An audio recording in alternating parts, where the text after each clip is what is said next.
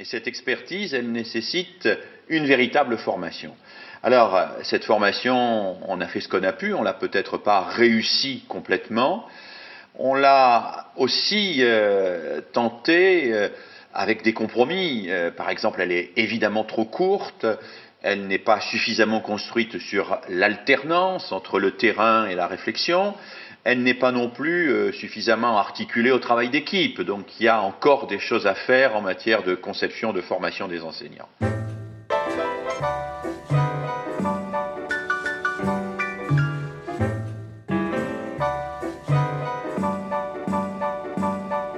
Comment former les enseignants?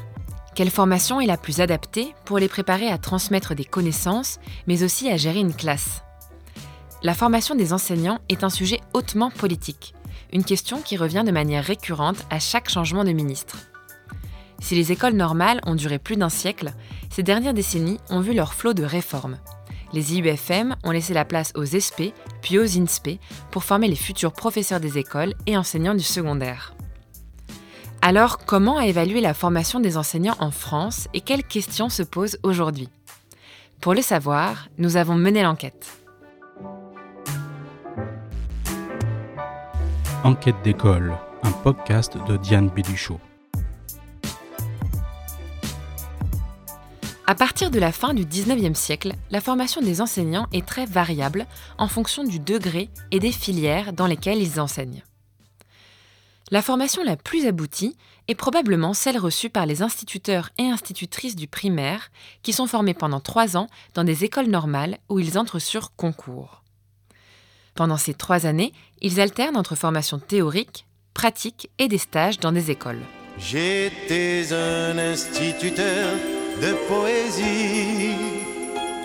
J'étais un instituteur pour les jeudis.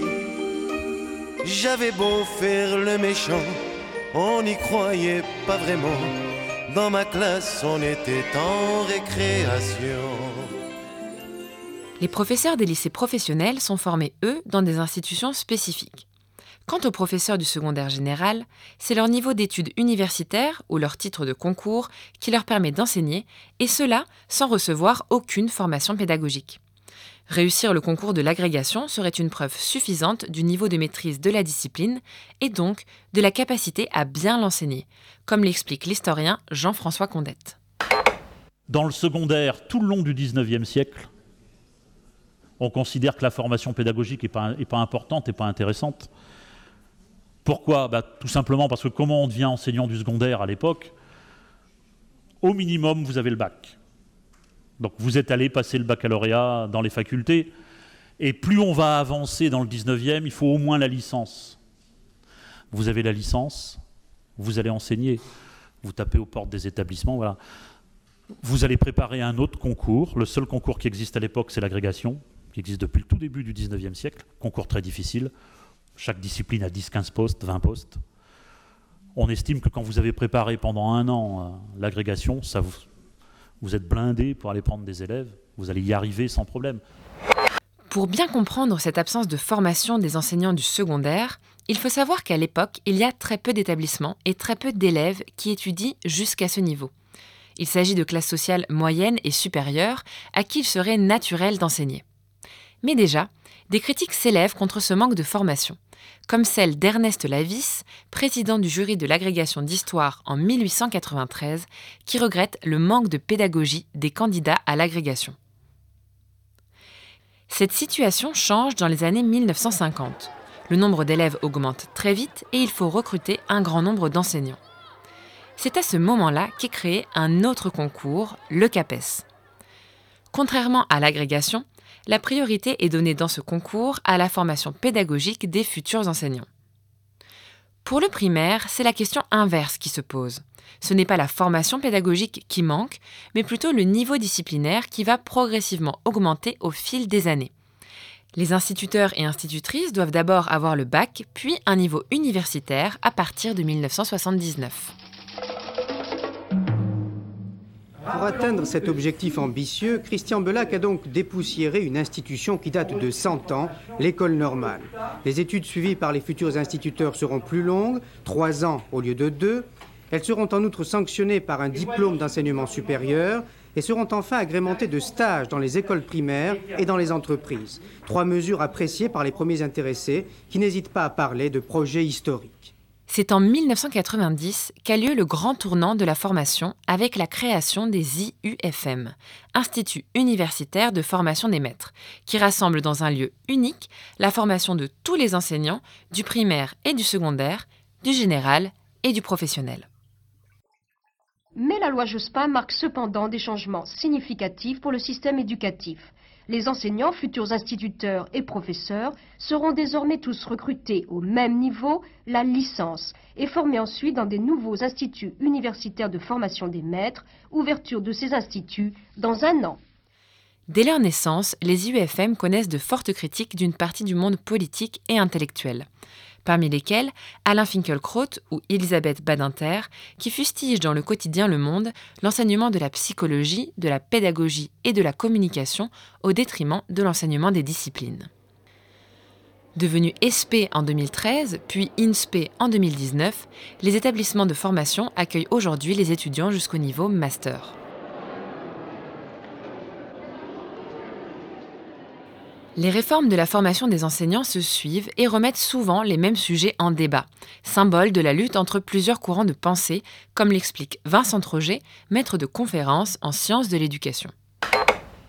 La France hésite entre deux modèles de formation, on va dire celui classique euh, des écoles normales et de la préparation au concours, et puis celui plus nouveau qui est exigé par la masterisation, qui est de transmettre euh, à la fois un enseignement en alternance pour apprendre des gestes professionnels adaptés aux besoins d'aujourd'hui, mais aussi d'avoir une réflexion euh, en termes d'initiation à la recherche en éducation pour essayer de mieux comprendre euh, à la fois tous les déterminants du travail d'enseignant, les adolescents, la gestion des groupes, la gestion des interactions en classe, etc.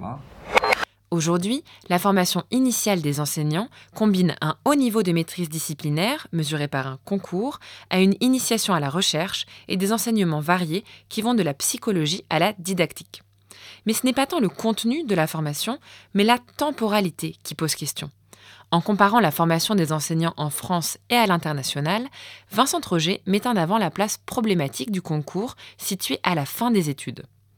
A contrario, il met en avant le modèle de la Finlande, où les futurs enseignants sont sélectionnés dès le niveau licence sur des capacités académiques et sur leur motivation. Après quoi, ils reçoivent une formation théorique et pratique avec des stages progressifs pendant plusieurs années. Ce modèle de formation simultanée entre formation disciplinaire et professionnelle est d'ailleurs un modèle dominant en Europe, la France faisant figure d'exception. La dernière réforme de la formation des enseignants a décalé la place du concours à la fin du Master 2. Cette année de M2 est donc très intense puisqu'elle comprend la préparation d'un concours exigeant, mais aussi un service d'enseignement à tiers-temps et la réalisation d'un mémoire de recherche. La réforme a également modifié le statut des étudiants, qui est passé de celui de fonctionnaire à celui de contractuel, et leur rémunération, qui est passée de 2000 à 850 euros bruts. Tout cela pose la question de leur précarisation, comme le souligne le sociologue Pierre Merle dans un article paru en 2020 dans La vie des idées. Financière, politique, idéologique, la formation des enseignants est un sujet à multiples facettes qui continue à faire débat et qui connaîtra probablement de nouvelles réformes. C'était Enquête d'école, un podcast original de Diane Bélichaud. Pour aller plus loin, retrouvez toutes les références et articles sur la page de l'émission. Rendez-vous dans un mois pour le prochain épisode.